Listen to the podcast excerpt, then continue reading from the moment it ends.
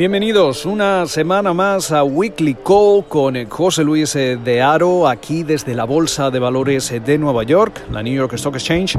donde nos disponemos a analizar eh, lo que va a ocurrir a lo largo de esta semana, muchos eh, factores a tener en cuenta que seguramente van a seguir impactando a los eh, principales indicadores de la renta variable de Estados Unidos. Recordemos que la semana pasada cerrábamos con un balance semanal positivo, subidas de más del 3%, aunque durante la jornada del viernes veíamos cuantiosas caídas. Algunos inversores aprovechaban para recoger beneficios después de haber conocido también ese buen dato de empleo aquí en Estados Unidos correspondiente al mes de enero. Pero los inversores esta semana van a continuar eh, teniendo sus miras eh, puestas en el impacto que está teniendo ese brote del coronavirus, mientras eh, algunas compañías intentan ya incluso reiniciar sus actividades dentro del gigante asiático. Se estima que, esta situación le, estaría costando a la economía global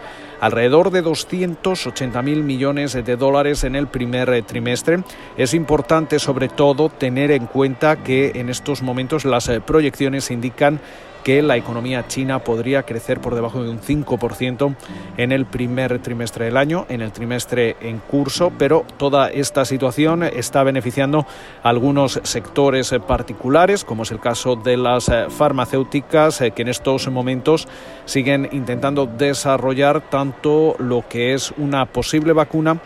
como también un tratamiento. Es el caso de Moderna, que, avanza precisamente en esos eh, planes eh, para, una posible vacuna, y Gilead Science, eh, que está probando en estos momentos un retroviral como parte de un ensayo controlado en China. Pero más allá del coronavirus, el presidente de la Reserva Federal, Jerome Powell, tiene previsto testificar esta semana en el Capitolio, el 11 y el 12 de febrero, y seguramente vamos a ver cómo el principal funcionario del Banco Central estadounidense va a tener que responder a distintas eh, cuestiones sobre cuál va a ser la, estrategia de la Fed en adelante, sobre todo también en lo que se refiere a esas intervenciones del mercado de repos, eh, las eh, compras de activos, el impacto también que está teniendo ese brote del coronavirus aquí en la economía estadounidense, también en la economía global y lo que también él mismo ha descrito como el camino insostenible que tiene en estos momentos ese acelerado déficit federal estadounidense. Pero precisamente hablando del déficit federal, el lunes está previsto que la Casa Blanca y la administración Trump dé a conocer ese plan de presupuesto que, según algunos medios, va a asumir que la economía estadounidense crecerá a una tasa media del 13% durante los eh, próximos años. El presupuesto fiscal para 2021 incluye además un plan para extender la, rebaja de impuestos aprobada en 2017. Cabe recordar que esas reducciones sobre los ingresos sobre la renta eh, van a expirar en 2025 y, y ahora la Casa Blanca lo que propone es continuar con esos recortes hasta 2035, algo que va a costar alrededor de 1,4 billones eh, con B de dólares y que forma parte de esa estrategia de esos recortes de impuestos 2.0 prometidos eh, por Trump de cara a su eh, campaña electoral. Recordemos que el presidente se enfrenta a la reelección el próximo noviembre. Mientras tanto, el jueves en el Capitolio también está prevista una audiencia sobre dos de las nominaciones de Trump para el Consejo de Gobernadores de la Reserva Federal. Eh, se van a, a, escrutinizar a Judy Shelton y a Christopher Waller. Esto es importante porque Trump sigue intentando eh, meter dentro de ese Consejo de Gobierno de la Reserva Federal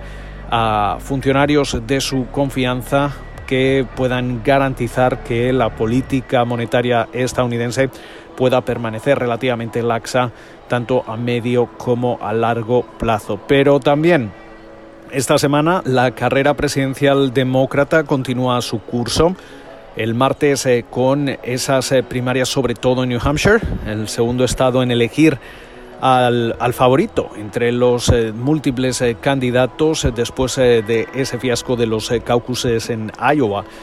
tanto Iowa como New Hampshire es cierto que representan menos del 2% de los delegados, pero tradicionalmente suelen marcar el paso a la hora de establecer quién puede comenzar a perfilarse como el candidato que finalmente se lleve la nominación del partido y plante cara al presidente Trump el próximo noviembre. En este nuevo episodio de New Hampshire, la, atención se concentra, se concentra sobre todo en Pete Buttigieg, el, el alcalde de South Bend, Indiana, y Bernie Sanders, el senador de Vermont, que quedaron básicamente empatados la semana pasada en Iowa.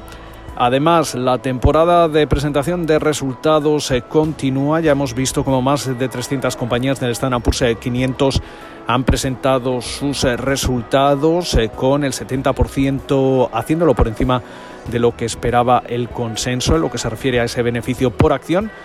El lunes le va a tocar el turno a Restaurant Brands. Eh, Lyft, Hasbro, Hilton, Under Armour y Western Union lo van a hacer un día después. Cisco, CBS Health, Shopify, Tiva Pharmaceuticals y TripAdvisor lo harán el 12 de febrero. Alibaba, Nvidia, PepsiCo, Roku, IIG y Yelp el 13 de febrero, mientras que AstraZeneca lo hará ah, durante la última jornada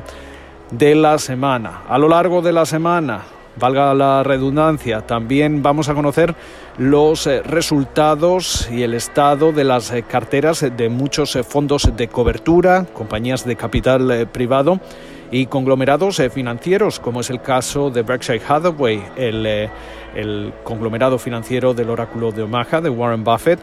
También vamos a conocer los resultados de Pershing Square, Elliott Management, Triumph Fund, Blackstone, Blue Harbor, Appaloosa y Yana Partners, entre otros. El lunes, además, eh, FedEx va a ofrecer esa actualización, esa radiografía económica sobre 2020, mientras eh, que también esta semana la consejera delegada de General Motors, Mary Barra,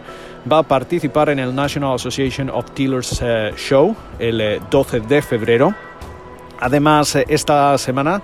se celebra ese evento Samsung Galaxy Unpack 2020 el martes, que va a contar con nuevas actualizaciones de distintos eh, productos y ese mismo día Visa organiza su jornada con los inversores. Eh, mientras eh, tanto, esta semana las autoridades fiscales de Estados Unidos se van a enfrentar a Facebook en un caso judicial en San Francisco a partir del próximo miércoles. el Servicio de, Impuestos Internos, el, equivalente al Departamento de Hacienda en, España, por ejemplo, afirma que la plataforma de redes sociales debe más de 9.000 millones de dólares en impuestos relacionados con la transferencia de activos globales a, la filial irlandesa de Facebook.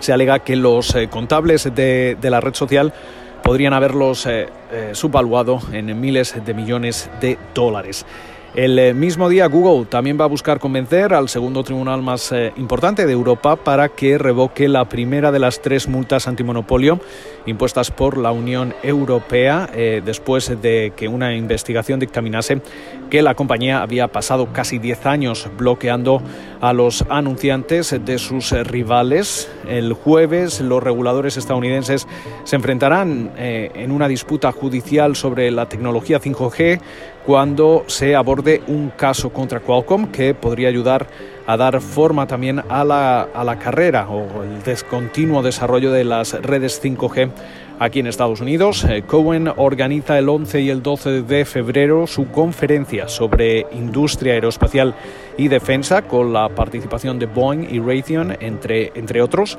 Por su parte, Goldman Sachs hace lo propio, pero esta vez con el sector tecnológico e Internet. En la lista de compañías que van a participar